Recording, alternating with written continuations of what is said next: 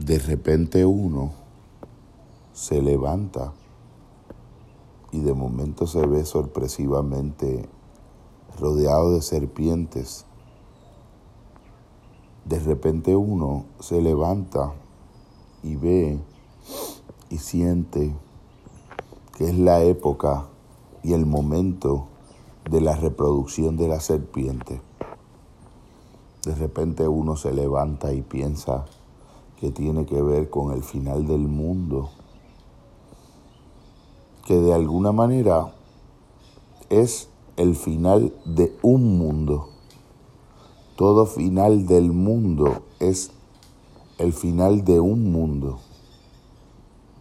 El final de un mundo en el sentido de un nuestro mundo. Un mundo nuestro. La serpiente, uno de los animales más ricamente alegóricos en la historia del pensamiento mitológico humano, uno de los animales más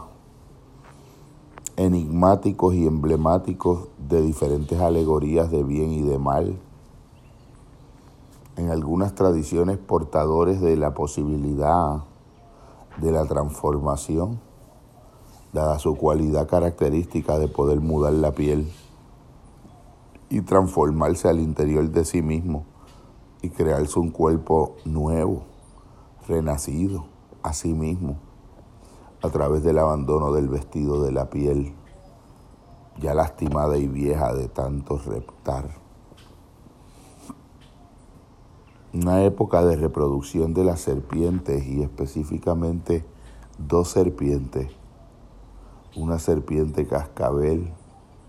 que pica y envenena, que es letal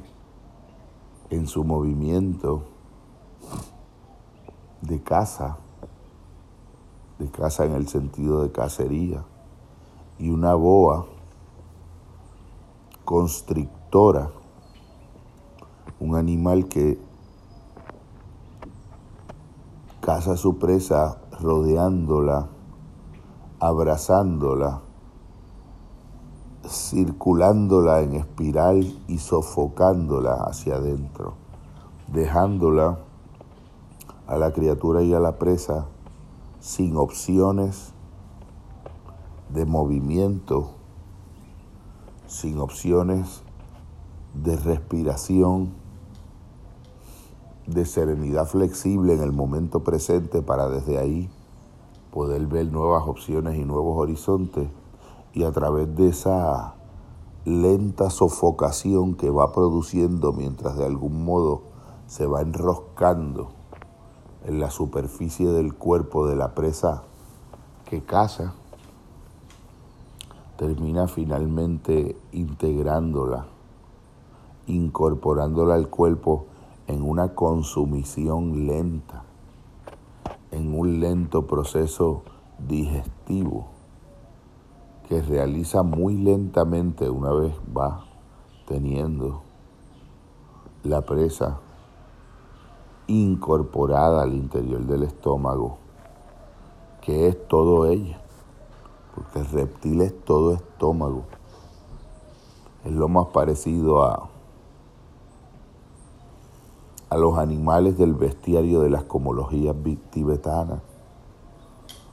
del paraíso de los dioses hambrientos,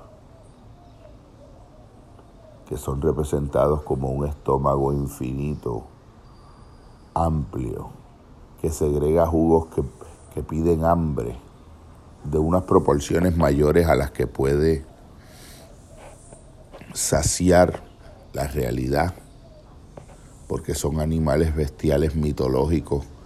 del alma, con bocas muy pequeñas y con estómago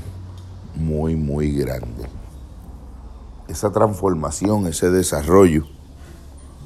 esa posibilidad de cambio, esa dialéctica de devenir, está presente en lo serpentino. Cada momento, cada eslabón, cada momento de conciencia lleva dentro de sí la posibilidad de una decisión, de una decisión serpentina, de una decisión, de una decisión serpentina, de una decisión luminosa. Los dragones en las tradiciones mitológicas antiguas del sureste asiático y de Oceanía eran serpientes voladoras, serpientes que vuelan, animales que habían adquirido la capacidad de elevarse sobre sí mismos, incrustados en alas y poder integrar el bien y el mal en ellos mismos. Cada momento es un cruce de camino en la conciencia y en la mente hacia una bifurcación que abre un horizonte de luz o que cierra un horizonte de luz, que abre un horizonte de bien o que cierra un horizonte de bien. Cada momento, cada segundo, cada estado en la conciencia lleva dentro de sí una serpiente, una posibilidad de desvío, de distorsión, una posibilidad de seducción hacia una de las inclinaciones del camino. La palabra inclinación, que en griego deriva de clinamen, sugiere la,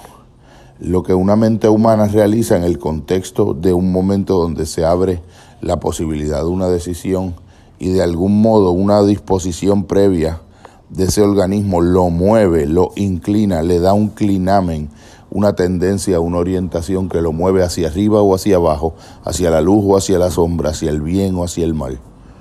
Cada momento lleva dentro de sí su serpiente, cada momento lleva dentro de sí simultáneamente la verdad y su opuesto, la posibilidad y el límite, la resurrección y la muerte,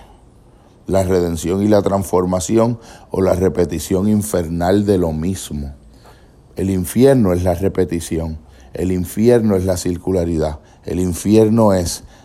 ese camino donde cada una de las veces que se da la experiencia de ese nido de serpientes, uno de algún modo como la cabeza de hidra, mata una y aparecen otras como ha sido de algún modo celebrado hasta folclóricamente en el cancionero de los cantaores eh, de todos los tiempos y en el sueño de serpientes compañero Silvio de los tiempos. Nos encontramos en coyunturas difíciles, te encuentras en coyunturas difíciles y un universo se transforma y muchas cosas en intervalos muy cortos de tiempo han de ser decididas y cada uno de esos momentos, de esa micro decisión envuelve la idea de todo un proceso largo de un día, envuelve una coyuntura de serpiente. De la misma manera que a veces en las recuperaciones de la sobriedad se plantea que los procesos de transformación deben ser consolidados, estados y construidos un día a la vez. Habían compañeros que decían, cuando no pueda hacer un día a la vez, pues que sea 12 horas a la vez. Y cuando sea tan terrible que no puedan ser 12 horas a la vez, que sea una hora a la vez. Y cuando sea tan terrible que no pueda ser una hora a la vez, que sea un minuto a la vez.